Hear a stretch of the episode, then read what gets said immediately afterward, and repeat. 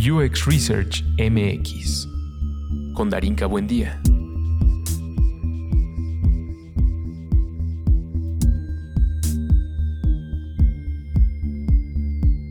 Entrevista con Selene y Omar, UX Head Designers.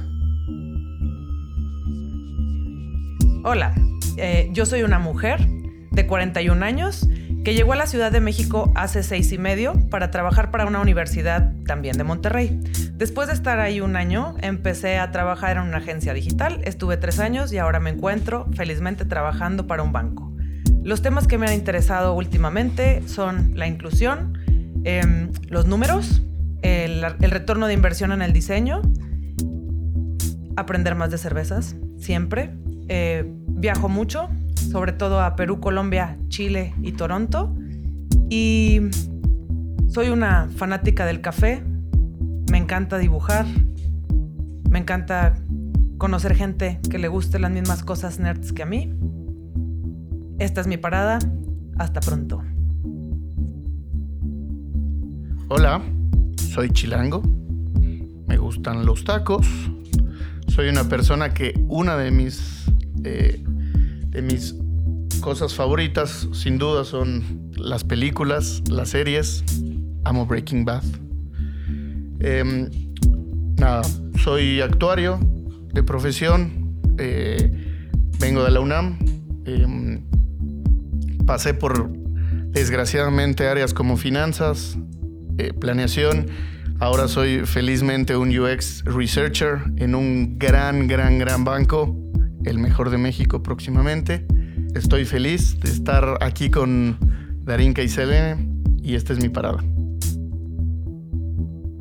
El día de hoy estoy platicando con dos personas que son un referente no nada más en la parte de UX, sino también en la parte del aprendizaje. Creo que eh, la mayoría de las veces cuando estamos integrando el conocimiento a esta área es difícil no solo llevarlo a la práctica, sino también entender la teoría de una manera fácil, ¿no? Eh, enfática. Y eh, quise invitar a dos personas que tienen más de un vínculo, en el cual eh, no solo tiene que ver con el, aprendizaje y la práctica, sino que también tienen conexiones bastante interesantes. Bienvenidos, ¿cómo están? Bien. Gracias. Eh, no sé si quieran platicarme un poquito sobre esta conexión que ha habido entre ustedes dos. Digo, eh, parte de hacer este podcast es hacer un poco eh, la talacha de buscar quiénes son mis invitados y lo cierto es que no necesitan más presentación. con uno tuve la fortuna de, trabajar casi un año y año y medio y con, lo considero un amigo porque hemos vivido ya bastantes experiencias y de este lado, pues Selene sin duda es alguien a quien desde la primera vez que yo tuve la fortuna de, conocerla y de ver su trabajo fue hace ya casi tres años en una ponencia de laboratoria. Eh, fue apenas en la segunda generación en ese entonces, ya llevan más de siete generaciones. Y algo que me llamó la atención fue la franqueza con la que eh, expresó justo el trabajo que viene haciendo. Entonces, eh, me gustaría saber un poquito sobre cómo ha sido ese, ese paso por, por tu carrera, Selene, desde hace ya algunas generaciones de laboratorio, pero también cómo ha sido este crecimiento ¿no? actual frente al, al liderazgo ya regional ¿no? Que existe actualmente en tu puesto. Pues sí, bueno, lo primero que quisiera aclarar es que Omar y yo no somos familiares y que todos esos lazos que mencionas son de mucha admiración y respeto profesionales y también en un ámbito personal de, una gran amistad. Eh, y bueno, sobre mi carrera, pues te diré que durante los últimos seis años ha sufrido unos giros muy insospechados por mí. Yo estudié artes plásticas eh, en los noventas. Entonces, pues nunca pensé trabajar para una institución enorme y grande, para una organización súper estructurada, para una organización que es un banco. Y creo que menos aún pensé que iba a poder dirigir un área dentro de un banco. Eso ha sido una experiencia muy enriquecedora. Tratar de cambiar las cosas desde adentro me parece que es algo que requiere constante ímpetu. Y bueno, pues ahora, desde hace un año que tengo la misión de dar soporte a cuatro países y vincularlos con un quinto y otros que están por ahí, pues eh, digamos que la cuestión de escalar el diseño y de escalar la experiencia de usuario se ha vuelto algo mucho más interesante de lo que podía yo haber imaginado. Sí, sin duda hacer research eh, internacional, diseño internacional, el manejo de tantos equipos es algo que te permite también integrar otras posibilidades que probablemente ni siquiera te dabas cuenta que las tenías, ¿no? Creo que es un poco lo que estás viviendo actualmente, Omar. ¿Cómo te va ahora en este nuevo reto también de cierta forma internacional? Bastante. Eh, bueno, también quiero comenzar diciéndolo un poquito lo mismo que, que Selene aunque ella dice que, no somos familia, creo que es como si, fuéramos, como si lo fuéramos. Em, sí, creo que nos conocimos igual por azares del destino, hace ya, ya algunos años y, y bueno, ella lo sabe y todo el mundo lo sabe que ella fue mi mentora y es mi mentora y gracias a ella estoy en donde estoy ahorita, ¿no? En gran parte. Entonces, también la admiración y el respeto es, es, es mutuo. Y pues sí, lo que, lo que dices es, es cierto. Ahorita el, tema internacional es algo que yo también venía buscando desde hace un rato. El año pasado igual estuve eh, en Berlín, estuve haciendo algunas cosas fuera de México y, ahora también en un banco que, la va a romper. Eh, entonces, sí, creo que eh, bien interesante también el concepto que traen y el, y el aspecto internacional. Creo que un poco compartiendo lo que dices él es el hecho de de no solamente ver el research en un país, sino tratar de entender una marca que de pronto no es, no es eh, mexicana y traerla a, México es un reto gigantesco, ¿no? Creo que tenemos algo en común los tres que estamos aquí en esta mesa, que es aparte del diseño, aparte de generar experiencias eh, significativas para nuestros usuarios, es el hecho que comentabas, ¿no? De, ser... Eh, ahorita ya como tal trabajadores de la UX, Service Design, UX Research, etcétera, etcétera, pero que nuestro bagaje y digamos el cómo eh, entramos a esta disciplina fue algo completamente fortuito en el sentido de que no fue algo que estábamos diseñando o que estábamos destinando, ¿no? Eh, en, tu caso, Omar, pues eres actuario, ¿no? Y creo que alguien que, que estudia actuaría y que decide titularse, ¿no? Sobre todo hablando de design thinking y que busca a alguien que ya es referente en la industria, nos da otro panorama y también creo que le da otra, otra perspectiva a, lo que estamos haciendo actualmente, ¿no? Que es, no nada más son las ciencias sociales, ¿no? Sino también vienen eh, las ciencias aplicadas, ¿no? ¿De qué va eso, Omar? Pues puede sonar algo raro, pero creo que con, conforme ha pasado el tiempo lo he entendido mucho más y, agradezco un poco también el, background que traigo, ¿no? Em, lo dices bien, soy actor de profesión es importante decir que aquí Selena fue, Selena fue, mi, fue mi sinodal, lo cual, bueno, todavía sigo viendo las fotos y, me emociono de, verla ahí, eh, acompañarla, porque eh, ella, lo, ella lo vivió. O sea, mm, en, los, en el grupo de sinodales, pues había un par de actuarios y, y Selene, ¿no? Entonces, eh, pero creo que la que más análisis le pudo haber dado a la, a la tesis, pues evidentemente fue Selene, ¿no?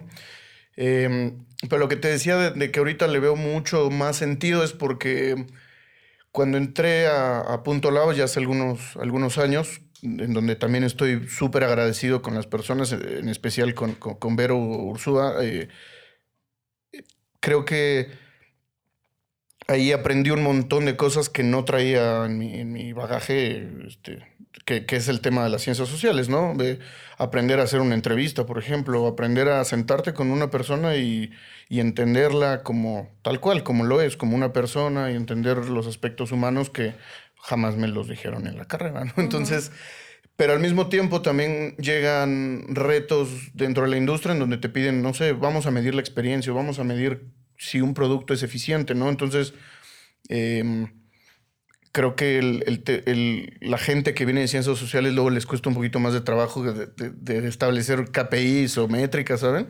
Entonces, eh, para mí es súper fácil agarrar un Excel y ponerme a jugar con los números. Digo, tú lo, tú lo viste. Entonces, eh, eh, insisto, lo agradezco un montón ahorita y, justo ahorita que estoy en un rol en un banco, tal cual, digo, agradezco completamente que mi background sea...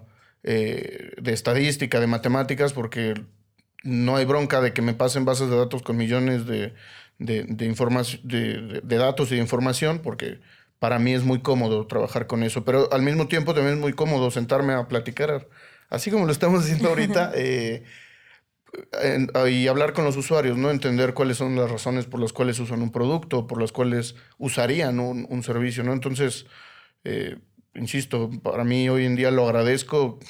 Eh, ese error que tuve en mi vida, en mi, en mi juventud, el eh, error, insisto, entre comillas, ¿no? Porque ahorita hago también lo que, lo que más me gusta.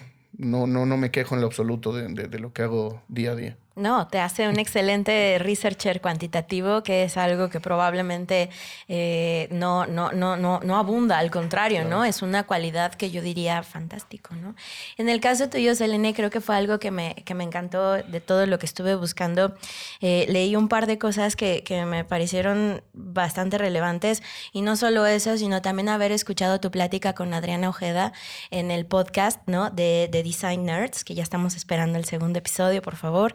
Eh, hablaron un poco de diseño y de inclusión, ¿no? Y creo que es un tema relevante, sobre todo para nosotros en la experiencia de usuario, entender que esa inclusión no nada más tiene que ver en el cómo estamos utilizando el producto eh, la mayoría de las personas, sino también cómo estamos permeando esa necesidad en nuestra cultura, ¿no? ¿Cómo ha sido para ti esa parte en el banco? Pues Creo que en el banco fue cuando despertó mi mayor interés por la accesibilidad, eh, aunque es un tema, la verdad, bastante viejo, tan viejo como la usabilidad y demás. Eh, es algo a lo que se le presta poca atención. Eh, pero en el banco, particularmente desde Toronto, han hecho un equipo que está enfocado en la accesibilidad. Entonces, lo mismo que platicaba esa vez con Adri, el ver a una persona que no puede ver una pantalla, tratar de interactuar con ella e interactuar con ella mejor que yo, sorteando una cantidad de dificultades enorme, para mí fue algo que, me iluminó, por decirlo de alguna forma. O sea, me hizo entender mi responsabilidad de este lado de crear productos y servicios que sean para todos, ¿no? Y justo venía pensando, eh, en el camino para acá vi un chico que traía a otra chica en silla de ruedas y me quedé pensando justo que la accesibilidad es la autonomía que tienen las personas con discapacidad o que dejan de tener, ¿no? O sea, pero deberíamos buscar que alguien que tiene una, discapacidad momentánea o, no temporal pueda ser autónomo para interactuar con cualquiera de nuestros servicios y cualquier producto que, nosotros ofrecemos. Entonces, ¿cómo lo abordamos? Pues un pedacito a la vez, ¿no? Una línea de código a la vez, un dev que puedes eh, convencer de que agregue unas cuantas líneas más a la vez, eh, empezar a promover ese discurso para, para entrar a ese universo es el principio, hacer anotaciones de diseño, sin duda. O sea, son cosas que de entrada pueden parecer un poco tediosas, pero realmente significan todo para alguien. Y, y, creo que eso es muy importante. La semana pasada tuvimos también unas presentaciones y, por ejemplo, evidentemente todo el mundo hace unos PowerPoints súper bonitos, con fotos y todo, pero al, además del PowerPoint, hicimos un transcript de la presentación para las personas que, que, no tienen la posibilidad de ver la presentación. Entonces, el hecho de hacer ese transcript y narrarlo, dices, claro, es un esfuerzo adicional a lo que naturalmente pensaría que tengo que hacer, pero tampoco me cuesta la vida, ¿no? Y, y creo que el empezar que ese pequeño saltito hace la diferencia para otros es algo importante y tratar de transmitirlo es súper importante también. Totalmente. De hecho, recuerdo que en la conferencia que tuvimos la oportunidad de ir, Omar, toda la conferencia tenía los transcripts, ¿no? Y creo que era algo que decíamos, bueno, eh, merece la pena que hagamos ese esfuerzo que por eh, muy abrumador o muy tedioso que sea, pues estás incluyendo de verdad a las personas que cuentan, ¿no? Y, que valen la pena. Con eso luego le entendía mejor a los ponentes. Además. Justo, es que justo la parte, o sea, el punto clave de la accesibilidad o del diseño universal o de la inclusión es que si tú te tomas el tiempo para pensar cómo le entendería alguien bajo esa perspectiva, el resto lo van a entender mucho mejor. Claro, y luego no necesariamente tienen que, o sea, siempre cuando hablan de accesibilidad, siempre nos imaginamos el estereotipo de, no sé, incluso una persona en silla de ruedas o, una persona débil visualmente, pero de pronto no necesitas llegar a extremos a, esos extremos. Creo que también cualquier persona, o sea, insisto, hay veces que no escuchas algo y agradeces el que tengas en la pantalla esa frase, ¿no? Que dijo el ponente. o si vas en el metrobús y hay mucho ruido, o si te rompiste un brazo y no puedes agarrar el teléfono más que con una mano. O sea, no toda la discapacidad es permanente ni es innata. Entonces creo que entender que nosotros también podemos tener discapacidades en algún momento nos, nos puede hacer más sensibles.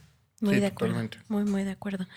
Eh, otra de las cosas que también estuve viendo sobre las publicaciones y lo que has estado compartiendo va mucho de la mano de eh, uno de los retos que a mí me gustaría empezar como a desmembrar, ¿no? De lo que estamos viviendo actualmente como, como trabajadores de la UX y eh, tiene mucho que ver con el síndrome de impostor. El síndrome del impostor, que es algo que está siendo muy, muy, muy relevante, al menos en la comunidad a la cual agradezco infinitamente que me mande mensajes y que escuche este material, que al final la única ganancia que yo le veo es que podamos obtener respuestas y abrir la conversación es, este sentimiento de decir, no lo estoy haciendo bien y qué tal que no lo hago, ¿no? Como realmente debiera ser.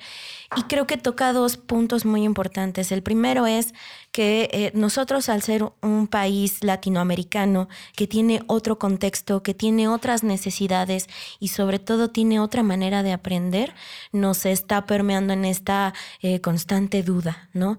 Y algo que leí de, lo que tú estabas compartiendo en algún punto, Selene, era que también fue para ti, ¿no? Uno, uno de los retos más, más grandes para superar, ¿no? Y cómo el acumular experiencia a lo largo del tiempo te permite también alzar la mano y decir, oye, un momento, tal vez no es así. Y sobre todo, creo que también tiene que ver con asumir la responsabilidad de que sabes algo, ¿no? Y, y cuando ah, eres parte del síndrome del impostor y dices, bueno, no opino sobre esto o aquello, por una parte estás negando la responsabilidad que te toca respecto a la experiencia que ya obtuviste, al talento que tienes y a lo que tú crees de ti mismo, ¿no? A la capacidad que puedes tener de explotar ese talento. Y por otro lado, te niega la posibilidad de que alguien te diga que estás equivocado. Y creo que para mí lo más padre es cuando alguien viene y me dice que estoy equivocada porque dije alguna barbaridad. Pero el punto es que las podamos decir, ¿no? Y, y creo que más que el síndrome del impostor es pues abrámonos a las cosas que sabemos y a las que no sabemos, abramos nuestras grandes bocas y mentes para opinar y abramos aún más nuestros oídos y nuestros corazones para escuchar lo que tiene que regresar y sobre eso construir y crecer.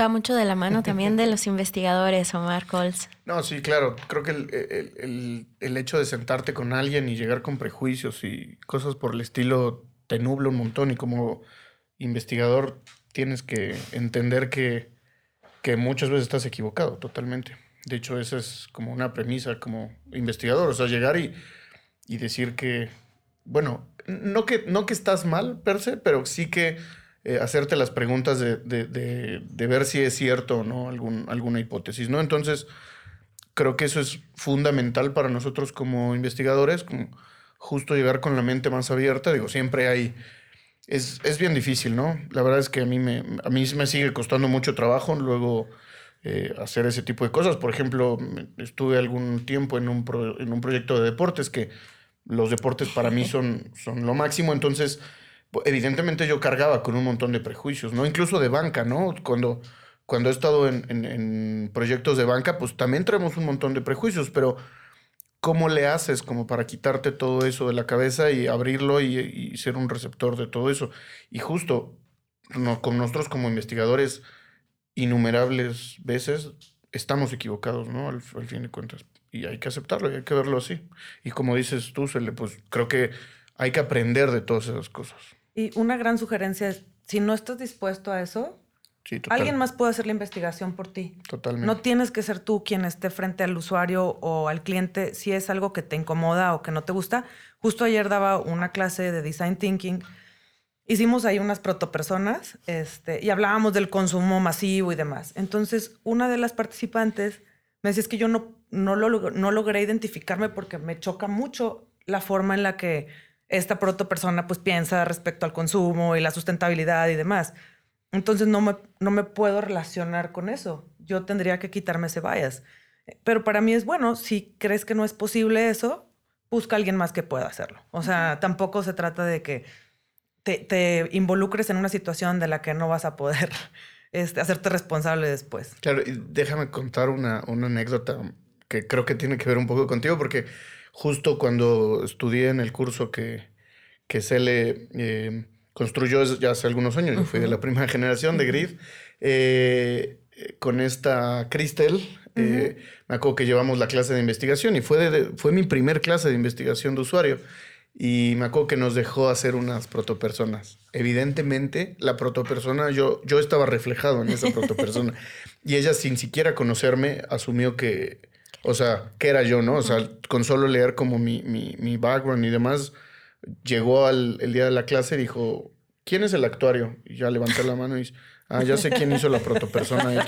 Entonces, eh, sí, o sea, creo que hay que quitarnos todos esos estereotipos y y bueno, eh, con las protopersonas yo hoy aprendí que hay que manejarlas un poco con pinzas, pero...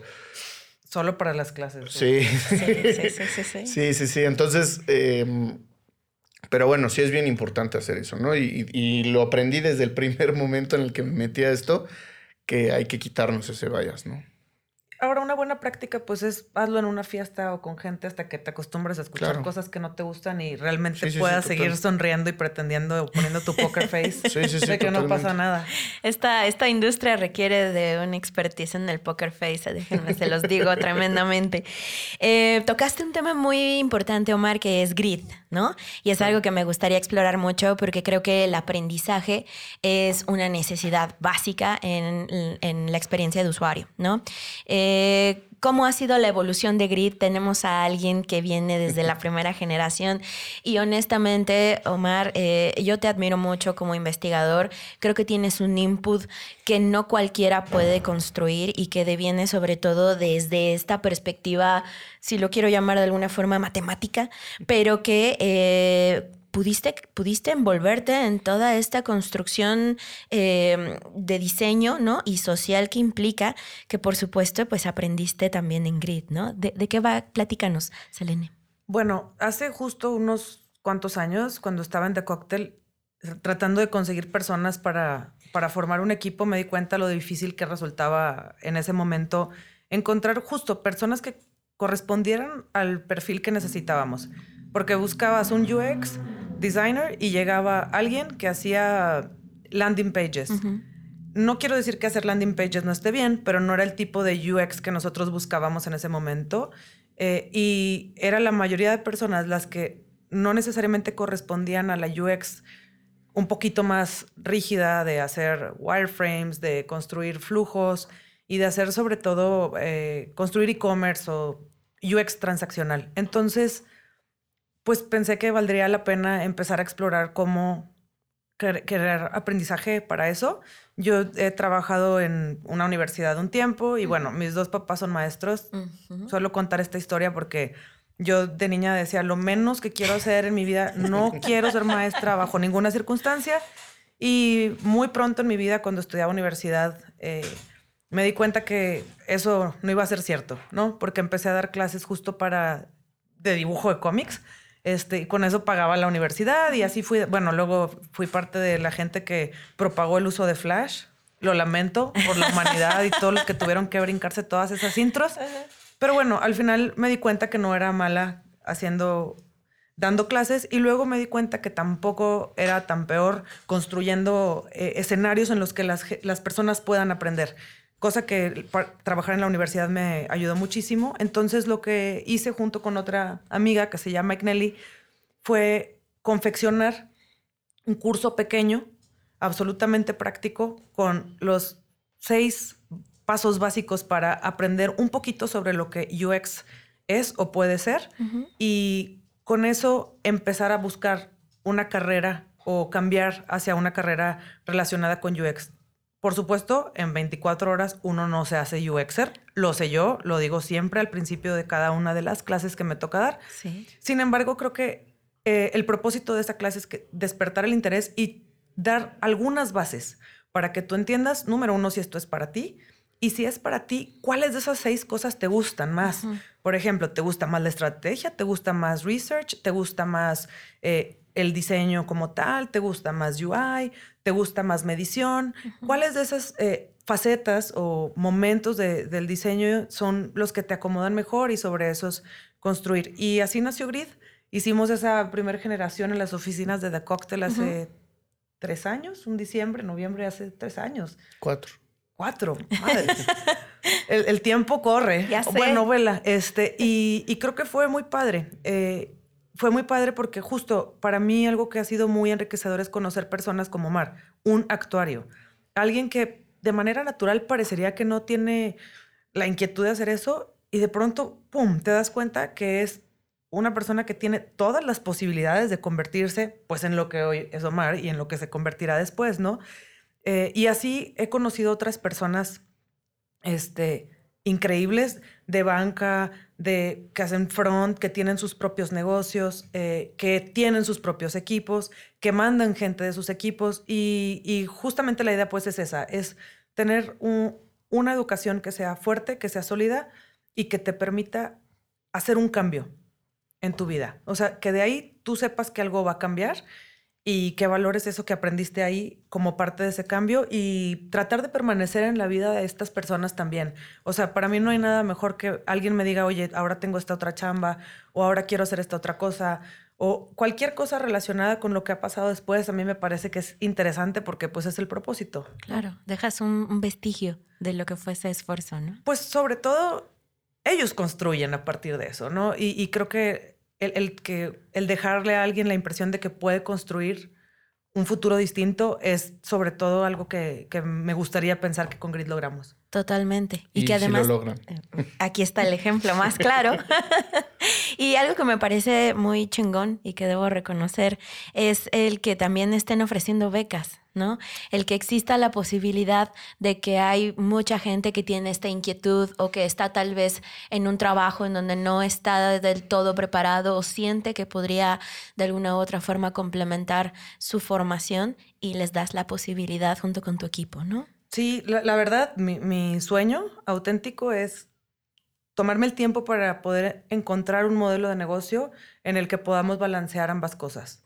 ¿no? O sea, que, las personas que pagan por esa educación sean quienes pueden y, que también la valoren, porque creo que cuando puedes pagar, pagarla te hace que tenga mucho sentido para ti y que quienes definitivamente no tengan esa posibilidad puedan construir a partir de eso también algo, ¿no? Totalmente. Y ahora también eh, parte de, de, este, de este nuevo camino, Omar, eh, fue para mí bien importante eh, desde que estaba yo pensando en el curso de investigación, eh, que en algún punto durante todas las iteraciones que fue llevando a cabo, pues siempre me faltaba esa partecita cuantitativa que honestamente no tengo, ¿no? Y es una realidad, o sea, no, no, no, no puedo hacer la magia y, y todo lo que tú haces y, y el poder establecer esa conversación de invitarte y que me hayas dicho, órale, va, voy, ¿no? Y pues ya estamos a punto de comenzar eh, ese curso en donde tú vas a ser justo el, el profe de, de Quanti. ¿Cómo, ¿Cómo te sientes con eso, Omar? Me emociona muchísimo, debo decirlo. Em, creo que yo soy, bueno, la verdad es que me gusta ser muy agradecido con... De pronto no puedes hacerlo directamente con las personas, pero por ejemplo yo tuve a alguien como Selene, tuve a alguien como como Verónica Ursúa, como Raquel en Punto Lab, ¿no? Que me enseñaron un montón de cosas y de, de una forma, mm, pues, desinteresada, ¿sabes? Entonces, em, y así como, como estos ejemplos, digo, hay muchos más en mi vida, ¿no? Y que, em, y que se pusieron en mi vida en el momento correcto, en el lugar correcto y me dijeron las cosas correctas que me tienen hoy, hoy aquí. Creo que ese es el tema que, por el cual me gusta mucho dar clases, ¿no? Para poder darles a, las personas ese, granito del cual yo recibí y también de alguna forma agradecerles lo, que alguna vez me dieron, también poderlo, poderlo pasar. Entonces, digo, me emociona un montón eh, dar clases. Hace poco también estuve apoyando a un amigo en, una universidad, también apoyándolo con un par de clases. Digo, ahí fue algo completamente distinto, fue arquitectura de información, eh, pero y que en, eso, en esos momentos hicieron que, que, algo pasara. Insisto, eh, sin, sin, sin, saberlo en ese momento, Selene hizo un curso que no sabía ni quién iba a llegar y, resulta que ahí había un alma este, en pena vagando eh, y, que, y que hoy me tiene aquí donde me tiene, ¿sabes? Ese fue el punto de partida de mi, en mi carrera de UX. Entonces, justo por eso creo que me, me, encanta la posibilidad de dar clases, ¿saben? Em, y digo, también agregando un poquito a lo que, a lo que acerca de Gris, me parece un, un esfuerzo increíble y también una puerta a conocer mucho del mercado, porque no solamente es Selene, sino Selene también es muy colaborativa, invita también gente súper, súper eh, buena, ¿no? Eh, yo tuve la fortuna de estar con, con Cristel, con Jerry, con... Em, ¿Andrea?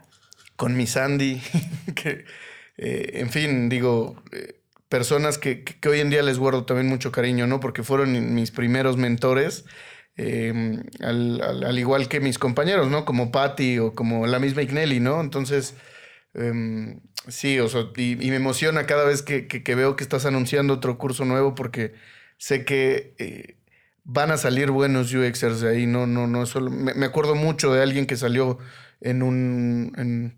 Por ejemplo, Jackie, que estuvo también contigo, que estuvo ahora con nosotros en, en Punto Lab y me encanta su trabajo. Entonces, eh, cuando supe que entró a Punto Lab dije, bueno, pues obvio va a estar, va, a caer bien y sí, y, ese fue el caso, ¿no?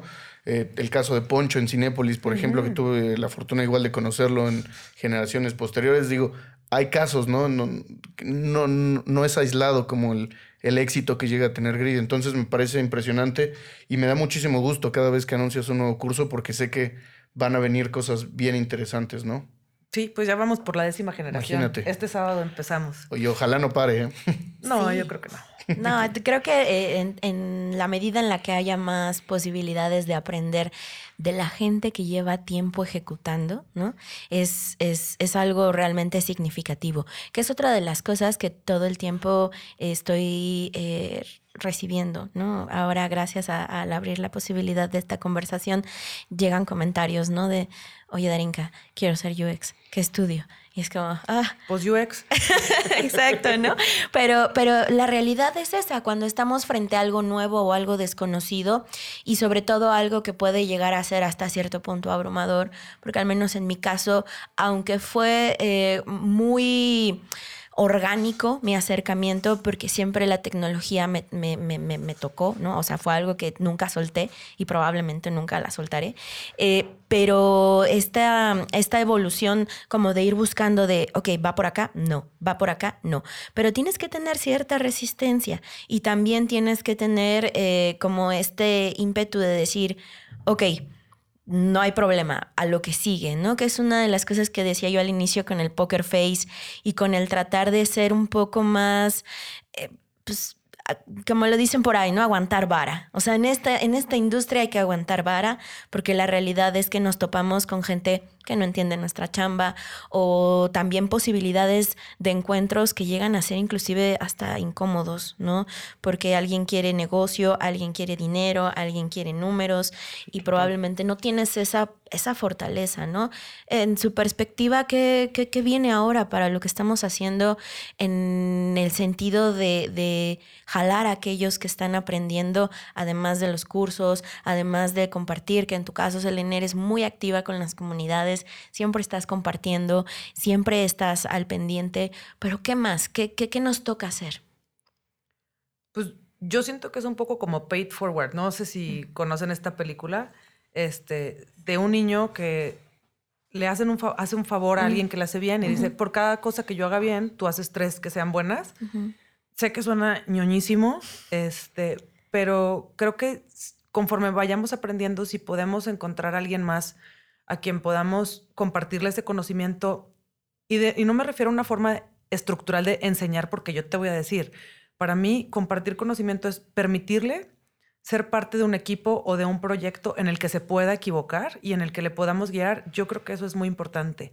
O sea, el, mantener los espacios eh, de experimentación sobre todo para la gente que es joven o que apenas está empezando o que está explorando si quiere o no ser UXer o researcher o service designer o lo que sea, mantener abiertos los espacios de exploración y de posibilidad.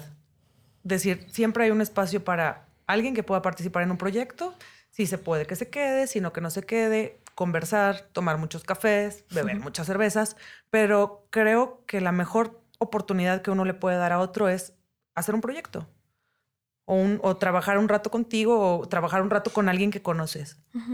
generar el famosísimo quid pro quo, ¿no? Creo que tiene mucho que ver en la medida en la que nos ayudamos mutuamente, ¿no? Podemos generar estas, estas redes. Claro, y también esto, este tema de, la experiencia, porque digo, em, no sé, me, parece que también en la industria muchas veces o mucho nos encontramos en innumerables ocasiones gente que dice ser... Lo que no es. Lo que no es, exacto. Entonces, eh, creo que Caray. ser también, o sea, lo que nos toca a nosotros es ser más humildes, me parece. Em, ser muy, muy, muy humildes y, y justo lo que hablábamos desde el inicio, o sea, nosotros no sabemos todo, justo, y, y vamos, una de las razones por las cuales yo acepté el empleo en el cual ahora estoy eh, es justo este tema de que siento que es una empresa donde voy a aprender demasiado, con gente que eh, admiro mucho. Entonces, eh, creo que si no, si, si, si perdemos eso en algún punto de la vida y también en la industria, que me da mucha pena que, que suceda, ¿no? Que, que, hay gente que, que, que no sé, que hace, me, hace años no hace una, una entrevista o una prueba de usabilidad y que venga a hablarme de, de cómo hacerla, digo... Caray. No sé, no, no, no, no, sé qué tan cool sea, pero sí, me, me parece que, que, lo que no, nos, nos corresponde es ser completamente humildes y, y, abrirnos lo más que podamos. Y, y la otra es que también aceptemos nuestra realidad. En México el, mercado ahí estamos muy por debajo de lo que de lo que en otros países sucede. Entonces, em, digo, estamos, estamos en un camino de, de, ir mejorando y demás, pero nos falta mucho. Y creo que mucha gente también se encasilla en lo que sucede en un metro cuadrado. Eh, lo mejor es sí tratar de salir y aprender y, si escuchas un podcast en, de Australia o de Japón, no sé, de lo que sea, creo que eso te va a ayudar muchísimo a entender un montón de cosas. Entonces, digo, tu caso que viajas mucho, por ejemplo, ciudades como Toronto, Bogotá, eh, no sé, en países como Chile, Brasil, Argentina, digo, son, son países que a, a primera instancia podrían parecer muy similares, pero traen otro, otro trip, otro, otro tren de pensamiento muy distinto al nuestro, que también debemos de aprender de eso, ¿no? Sí, y digo, hay unos que son más académicos que otros. Sí, total. Este, eso es cierto. Para mí, creo que lo, lo que dices es importante porque lo que pasa en el mercado es que hay gente con mucha diversidad de capacidades y de habilidades y hay un boom. O sea, yo no recuerdo otro mejor momento para ser diseñador que este. Y me refiero a hace dos años y pienso que nos durará unos cuantos más. Y pienso que también eso abre las posibilidades a que exista un poquito de todo. Entonces, creo que es el momento de aprovechar esas oportunidades, aprender y dejar bien parada la profesión. Sobre todo eso, o sea, y no llegar y decir, no, sí, huevo, soy el mejor researcher. ¿Cuántas entrevistas has hecho en tu vida? Tres. Y test de usabilidad, dos. Ok, tienes un espacio para aprender, tal vez todavía no eres ese mejor. O que solo digan, sé hacer entrevistas y pruebas de usabilidad, ¿no? Justo. o sea, yo lo que creo que es valioso es em, enfocarte en lo que sabes hacer y la experiencia que tienes en lugar de definirte si eres senior, junior, este, X, Y, lo bueno, ¿qué te gusta hacer? ¿Qué haces con frecuencia? ¿Tus últimos proyectos cuáles fueron? ¿Qué resultados se obtuvieron? Buenos, malos, los que sean, ¿no? Pero creo que eso puede ayudar también a dimensionar mejor la circunstancia en la que te posicionas y dónde quieres estar. Sí, totalmente. Y de dónde puedes aprender. Y, creo que también con esto que dices, creo que estar bien abiertos a cualquier eh, área o cualquier... Eh, o sea, claro. me acuerdo mucho de la película de Ratatouille, de que cualquiera, este, no, cualquiera puede cocinar, pero un cocinero puede venir de cualquier lado. Creo que un UXer... Eh, igual no puede hacerlo cualquiera, pero sí un UXer puede venir de cualquier lado. Entonces, de pronto, eh, no sé, si llega un historiador, vente para acá, o sea, algo, algo debes de traer, ¿no? Y es que venimos de todos lados. Claro, exacto, justo. O sea, el actuario y la artista visual supuesta. La psicóloga. O sea, here we are. Sí, sí, sí. Lo importante es la pasión por, por el usuario. Eso es, eso es. Muy de acuerdo, muy de acuerdo. Eh, creo que también ya para ir cerrando la conversación, no voy a desperdiciar el que estén aquí dos personas que están trabajando en banca, que creo que si bien es una constante que se ha venido viendo en, en los perfiles que he tenido la oportunidad de, de platicar, eh, hay una complejidad frente, por ejemplo, a, las, a las, fintechs, ¿no? Y también eh, frente a cómo están actualmente buscando los bancos ser mucho más inclusivos, no solo en términos de experiencia de usuario, sino también en la posibilidad de integrar a toda aquella persona que tenga esta necesidad de generar una experiencia significativa, ¿no? Em, desde sus trincheras, desde sus puestos, desde lo que vienen haciendo en el día a día, ¿cuál sería el reto del cual se sienten más orgullosos de haber eh, enfrentado con su equipo? Hmm, a ver. Eh, yo no sé si ahorita, o sea, en, el, digo, llevamos muy poco y el equipo también no tiene como gran, o sea, no, tiene, no tenemos mucho tiempo, ¿no? Aquí en, aquí en México.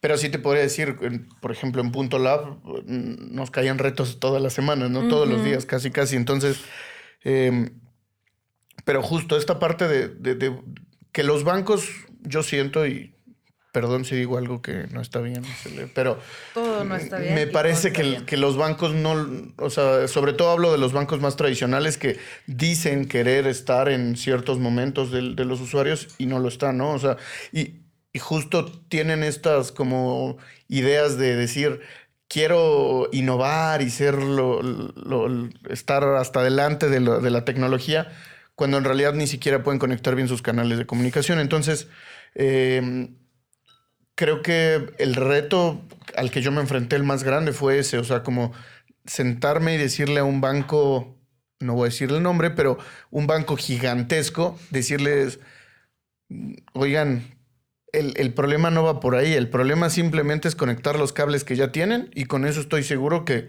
les va a ayudar. Y digo, nos hicieron caso, entre comillas, arreglaron un par de cositas, pero eh, arreglar ese par de cositas no, tenían que contratar a una agencia, no tenían que hacer, bueno, nos tenían que contratar evidentemente a nosotros, punto lado, pero, eh, eh, pero a lo que quiero llegar es que no, no, no tienes que hacer grandes esfuerzos, sino que la solución la tienes en casa, ¿sabes?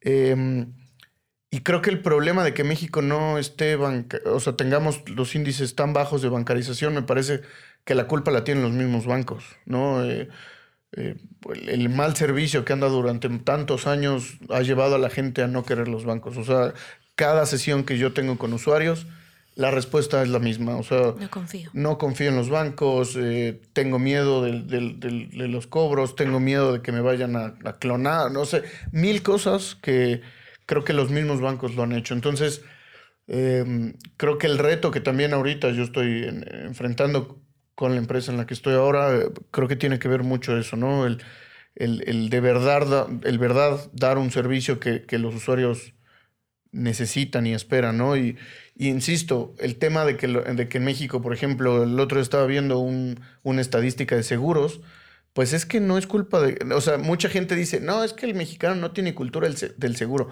Pues no, ¿cómo van a tener cultura del seguro si para, o sea, si chocas, te tardan tres horas en llegar por ti, ¿no? Ya, ya ni decir de, lo demás, ¿no? otros servicios. Entonces, eh, creo que eh, ese, esa cosquillita que yo tengo es justo el poder llegar a más personas y quizá no llegar a más personas, porque de pronto esas personas ya de alguna u otra forma resuelven su vida con, con algunas cosas, pero hoy en día siento que los que sí estamos bancarizados tenemos grandes problemas. Entonces, la posibilidad que me da este reto de, decir, bueno, vamos a entregar un producto, un servicio bueno, eso es lo que más, más me emociona. Em, pensando un poco en tu pregunta sobre cuál es el reto más grande y pensando mientras escuchaba también a Omar, recuerdo que al menos para mí algo de, de, lo que me parece que ha sido un reto muy grande es que el senior management te dé espacio y te escuche. Y eso en realidad debo agradecérselo a alguien que fue mi jefa anteriormente, que es Fuencis Gómez, que creía fielmente en la UX y compartíamos esa visión y me ayudó a estar en los foros en los que podía exponer con el equipo que trabajaba los pains de los usuarios. Creo que esos momentos que han seguido sucediendo y ahora son una práctica constante permiten que las personas que pueden tomar las decisiones vean de viva voz lo que las personas sienten, dicen y esperan del servicio que nosotros ofrecemos o creemos que ofrecemos y empezar a cambiar. Y como decías tú, Omar, eh, definitivamente a veces es muy complejo en organizaciones grandes cambiar la tecnología, romper los legados, reiniciar unos sistemas, pero puedes hacer muchas cosas que no tienen que ver nada más con tecnología y que tienen que ver precisamente con los usuarios y el servicio que les brindas a través de cualquier otro canal, a través de muchos otros trucos que puedes hacer con la UX. O sea, hay muchas maneras eh, que no necesariamente son resolver el problema core. Y creo que la otra cosa que considero también un logro es evidenciar que lo digital no existe por sí mismo y que las plataformas digitales lo único que hacen es sacar a la superficie quien tú realmente eres. Entonces, si tú eres una organización lean y funcionas rápido y eres ágil, cualquier plataforma digital lo va a demostrar. El resto, lo mismo, ¿no? O sea, tú agarras una plataforma y vas a saber lo que está bajo la superficie. Es decir, nosotros somos una parte de esa carátula que un negocio o una organización tiene, pero no somos, las plataformas digitales no son la organización, ¿no?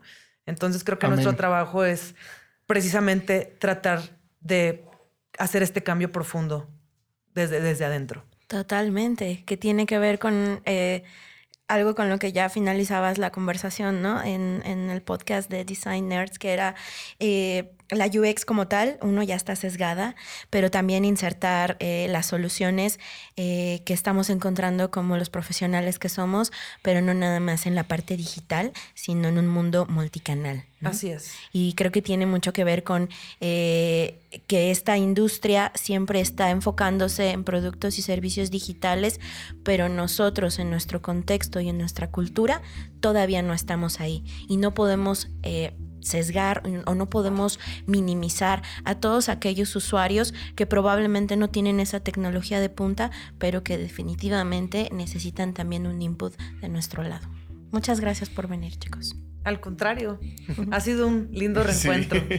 Muchas gracias, ha sido un placer estar aquí con ustedes. Super. UX Research MX con Darinka Buendía.